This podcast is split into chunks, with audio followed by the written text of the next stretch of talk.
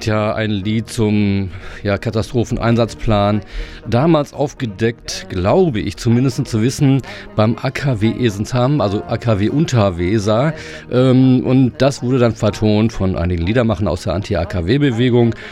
Wir müssen es leider ausblenden, weil wir haben ein wichtiges Thema vor uns, eine lange Strecke mit äh, zwei Studiogästen und eine zugeschaltete Sprecherin der Bürgerinitiative Lüche Dannenberg. Und ja, und die schalte ich jetzt mal wieder zu und sage nochmal guten Abend zusammen. Hallo. Ja, hallo. Okay, ähm, Kerstin, fangen wir mit dir mal an. Du bist eine Sprecherin der BI Lüchow-Dannenberg. Also, um genau zu sein, bin ich nicht Pressesprecherin, ich bin Vorsitzende. Oder Vorsitzende, ja, schön. Du bist aktiv im Widerstand äh, gegen Atomanlagen, gegen äh, überhaupt gegen die Atompolitik überhaupt an sich. Und äh, anscheinend auch schon ein bisschen länger. Ja, also äh, plötzlich scheint das, was wir seit vielen Jahren äh, immer betonen, nämlich die sofortige Stilllegung aller Atomanlagen weltweit, äh, auf der Tagesordnung zu stehen. Also jetzt ist es auch für andere Initiativen oder auch für Verbände und sogar für Parteien äh, denkbar, dass eben nicht nur sich hier um die Anlagen vor der Haustür gekümmert werden müsste, sondern dass man halt weltweit irgendwie das Konzept überdenken muss. Und äh, wir begrüßen das natürlich sehr, aber denken, es darf jetzt auch nicht nur um Atomkraftwerke gesprochen werden, sondern diese Atomkatastrophe, die sich gerade in Japan ereignet, die löst natürlich bei uns einige Sachen aus. Also zum einen haben wir wirklich ein großes Mitgefühl mit den Menschen dort vor Ort. Das steht auch ganz klar an erster Stelle. Und an zweiter Stelle steht, was hat das, was hat das alles mit uns hier zu tun? Und dann müssen wir nicht nur den Betrieb der Atomkraftwerke in Deutschland überdenken, sondern dann müssen wir alles, was mit Atomkraft zu tun hat, überdenken. Dazu gehört natürlich auch äh, das Konzept für Gorleben für ein Endlager.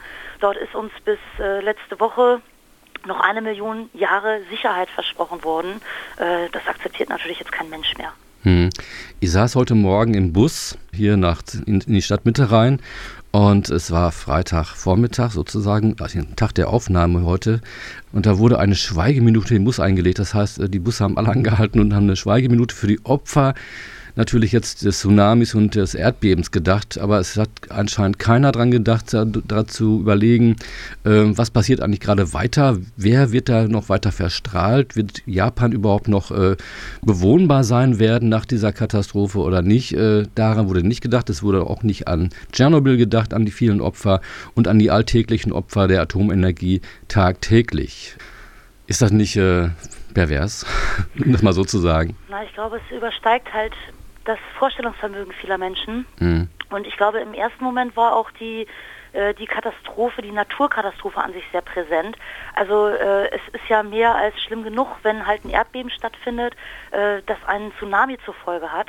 Das sind eigentlich schon so schlimme persönliche Dramen, die daran hängen. Es gibt so viele Tote darüber. Es gibt so viele Familien, die jemand Nahestehenden verloren haben, äh, die ihr Zuhause verloren haben, die nichts mehr haben. Mhm. Also das würde schon äh, mehr als genug Herausforderung bedeuten, das alles aufzufangen. Also das ist auch, ich sag mal, ein kollektives Trauma. Also allein schon die Bilder, selbst wenn man nicht irgendwie zu den direkt Betroffenen gehört, das sitzt allen total in den Knochen.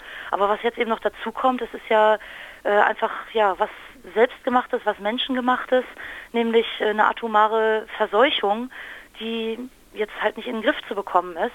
Wir haben die ersten Tage also auch sehr stark überlegt, inwieweit dürfen wir jetzt politisch argumentieren. Und ich habe mich sehr schnell für mich schon entschieden, natürlich zu sagen, was ich denke, äh, weil wann sollen wir das denn sagen, wenn wir es nicht jetzt sagen dürfen, äh, dass es wirklich ganz dringend nötig ist, dieses Energiekonzept zu überdenken dass unsere Forderung richtig ist, sofort aus der Atomkraft auszusteigen. Mhm.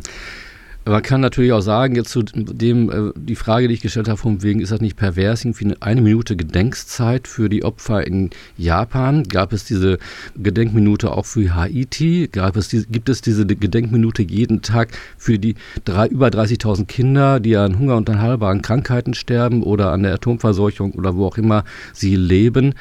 Dr. Bernd Rücke, Graswurzelrevolution. Wie siehst du die Situation gerade so aus deiner Perspektive als äh, Redakteur der Graswurzelrevolution?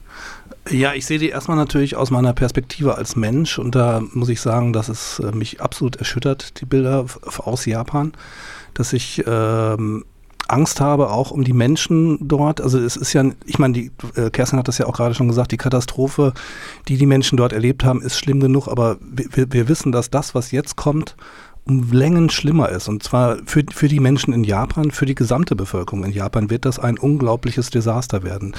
In jetzt betroffenen Atomreaktoren sind 120 mal so viel nukleares Material wie Tschernobyl. Mhm. Wir sind jetzt im Jahre 25 nach der Atomkatastrophe von Tschernobyl ich sage jetzt nicht 25 Jahre nach Tschernobyl, denn Tschernobyl dauert an. Die Verstrahlung dauert an. Es ist immer noch so, dass ein großer Bereich der Ukraine und von Weißrussland total verstrahlt ist. 30 Kilometer um das Atomkraftwerk gibt es eine totale Sperrzone. Es ist im, also Tschernobyl meine ich jetzt.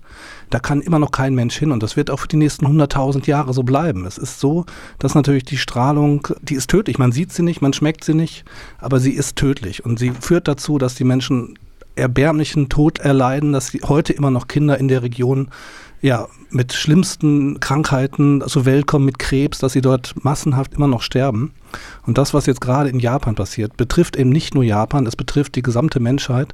Und es ist auch klar, dass wir weltweit dafür eintreten müssen, jetzt Druck machen müssen von unten mhm. für den sofortigen Ausstieg. Und zwar den sofortigen Ausstieg hier in der Bundesrepublik, aber eben natürlich weltweit auch. Und, aber natürlich denke ich, dass es jetzt darauf ankommt, Druck zu machen von unten und nicht auf die Parteien zu vertrauen. Wieder nicht den Grünen zu glauben, die jetzt heuchlerisch da ankommen und sagen, wir müssen zurück zum Atomkompromiss. Was für ein Hohn. Was für ein Hohn. Ein Unfall kann jederzeit überall, in jedem Atomkraftwerk der Welt passieren. Mhm. Und zwar in Deutschland sowieso. Es braucht nur ein Flugzeug abzustürzen, es braucht nur ein menschlicher Fehler gemacht werden, was menschlich ist. Menschen machen Fehler. Und in jedem Atomkraftwerk kann das passieren. Wir müssen weltweit jetzt dafür eintreten, auszusteigen. Sofort. Mhm. Edo, deine Meinung zum Thema, äh, zur aktuellen Situation? Also ich schließe mich absolut meinen Vorrednern und Vorrednerinnen an. Ähm, wir haben Tschernobyl, wo wirklich menschliches Versagen die Ursache war. Dort wurde ein umfangreicher Versuch sozusagen durchgeführt. Und das Reagieren der Leute da vor Ort ging absolut in die Hose. Deswegen äh, kam es zu diesem Unfall. Ähm, und wir haben Japan, wo eine Kat Kat äh, Naturkatastrophe stattfand und wo es da zu diesem Unfall kam. Ich bin auch geschockt, ich habe das überhaupt noch nicht verarbeitet, was da passiert gerade. Mhm. Es ist auch äh, pervers zugucken zu müssen. Ich glaube, so eine Gedenkminute, ich halte das gar nicht mal für so schlecht. Die Menschen müssen irgendwie versuchen, lernen, mit Trauer umzugehen, mit ihrer vielleicht Angst oder Wut auch umzugehen. Ich finde es gar nicht so schlecht, sag ich mal, ein kollektives Ereignis zu, zu schaffen. Aber das als einseitige Handlung, sage ich mal, von mhm. Seiten des Staates, das wäre fatal. Also mhm. es muss natürlich auch in Richtung gehen, äh, diese tödliche Industrie sofort abzuschaffen. Äh, meiner Meinung nach kann es nur da hinauslauf, darauf hinauslaufen, äh, potenzielle Verursacher dieser tödlichen Risiken zu enteignen. Äh, wir haben hier große Konzerne, da kommen wir auch noch mal drauf, äh, dass überhaupt die Energieversorgung in Händen von, ich sag mal, verantwortungslosen privaten Firmen und Konzernen sind, ist ein Skandal. Äh, sowas muss eine gesamtgesellschaftliche Aufgabe sein. Mir fallen noch mehr Bereiche ein, nicht nur Energie, auch äh, Transportwesen zum Beispiel oder andere Dinge. Aber so hochriskante äh, Risikotechnologie gehört nicht in Händen von privaten Spekulanten und äh, Konzernlenkern. Ja, sie gehört eigentlich abgeschafft. Natürlich, mhm. abschalten sofort. Wir hören jetzt noch ein Lied von, von der CD oder von der Platte Bauer Maas, Lieder gegen Atomenergie. Da geht es um Lernen in der Schule.